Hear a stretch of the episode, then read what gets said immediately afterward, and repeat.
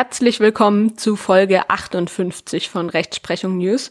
Besprochen wird heute ein Urteil vom Bundesgerichtshof vom 21. September 2021 mit dem Aktenzeichen römisch 6 ZR 91 aus 19. Thematisch geht es hier um das allgemeine Schuldrecht und das Deliktsrecht.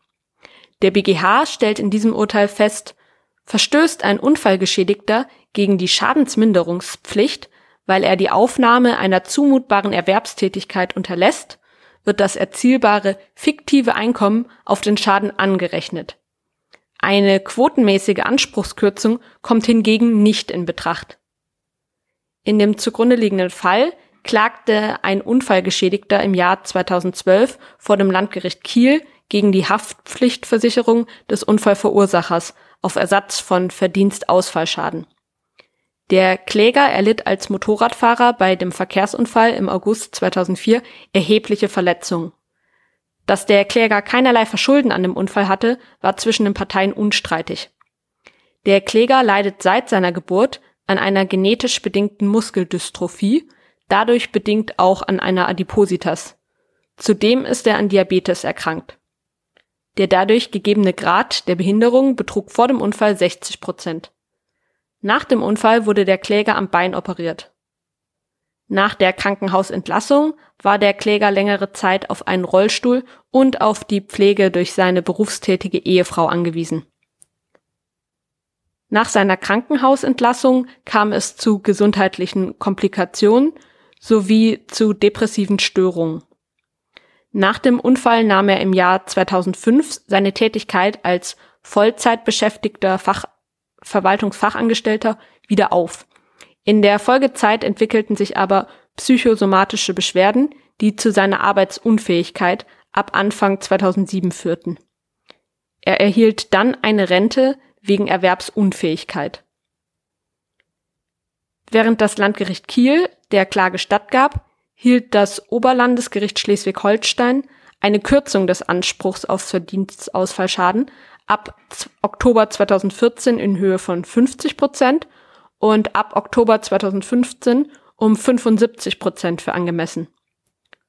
Das Oberlandesgericht warf dem Kläger vor, seine depressive Störung nicht ärztlich behandelt zu haben und somit seine Erwerbsunfähigkeit schuldhaft selber verursacht zu haben.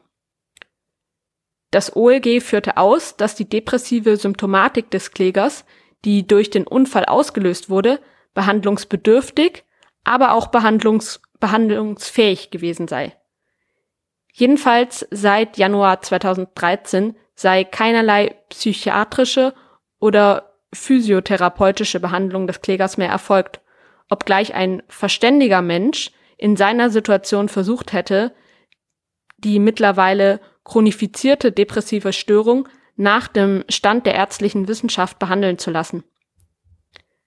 Es sei damit im Sinne von Paragraph 287 ZBO überwiegend wahrscheinlich, dass der Kläger trotz der Chronifizierung seiner depressiven Störung und trotz seiner Vorerkrankungen bei entsprechender Behandlung seiner depressiven Störung spätestens ab Oktober 2014 zu 50 Prozent und sodann ab Oktober 2015 fortdauernd zu 75 Prozent arbeitsfähig gewesen wäre. Nach Ausführungen des Sachverständigen sei nämlich bei entsprechender Therapie mit hoher Wahrscheinlichkeit eine Arbeitsfähigkeit des Klägers bis zu vier beziehungsweise sechs Stunden täglich bei sitzender Tätigkeit ohne drückende psychische Faktoren wiederherzustellen. Gegen diese Entscheidung richtet sich die Revision des Klägers. Der Bundesgerichtshof sah einen Verstoß gegen die Schadensminderungspflicht durch das Unterlassen einer Therapie noch nicht für gegeben. Seiner Auffassung nach habe das Oberlandesgericht keine ausreichenden Feststellungen zur Therapiefähigkeit des Klägers und somit zur Zumutbarkeit der Therapie getätigt. Die Vorschrift des Paragraphen 254 Absatz 2 Satz 1 letzter Halbsatz BGB setzt voraus, dass es der Geschädigte schuldhaft unterlassen hat, den Schaden abzuwenden oder zu mindern. Dieses Verschulden bedeutet nicht die vorwerfbare Verletzung einer gegenüber einem anderen bestehenden Leistungspflicht, sondern ein Verschulden gegen sich selbst, also die Verletzung einer im eigenen Interesse bestehenden Obliegenheit. Von der Verletzung einer Obliegenheit kann nur ausgegangen werden, wenn der Geschädigte unter Verstoß gegen Treu und Glauben diejenigen Maßnahmen unterlässt, die ein ordentlicher und verständiger Mensch an der Stelle des Geschädigten zur Schadensabwehr oder Minderung ergreifen würde. Entscheidender Abgrenzungsmaßstab ist also der Grundsatz von Treu und Glauben. Unter dem Gesichtspunkt der Schadensminderungspflicht nach 254 Absatz 2 Satz 1 BGB wird regelmäßig für die Zumutbarkeit einer stationären psychiatrischen oder mit belastenden Nebenwirkungen behafteten medikamentösen Behandlung zur Wiederherstellung oder jedenfalls Verbesserung der unfallbedingt beeinträchtigten Arbeitskraft auch die sichere Aussicht einer wesentlichen Besserung zu fordern sein.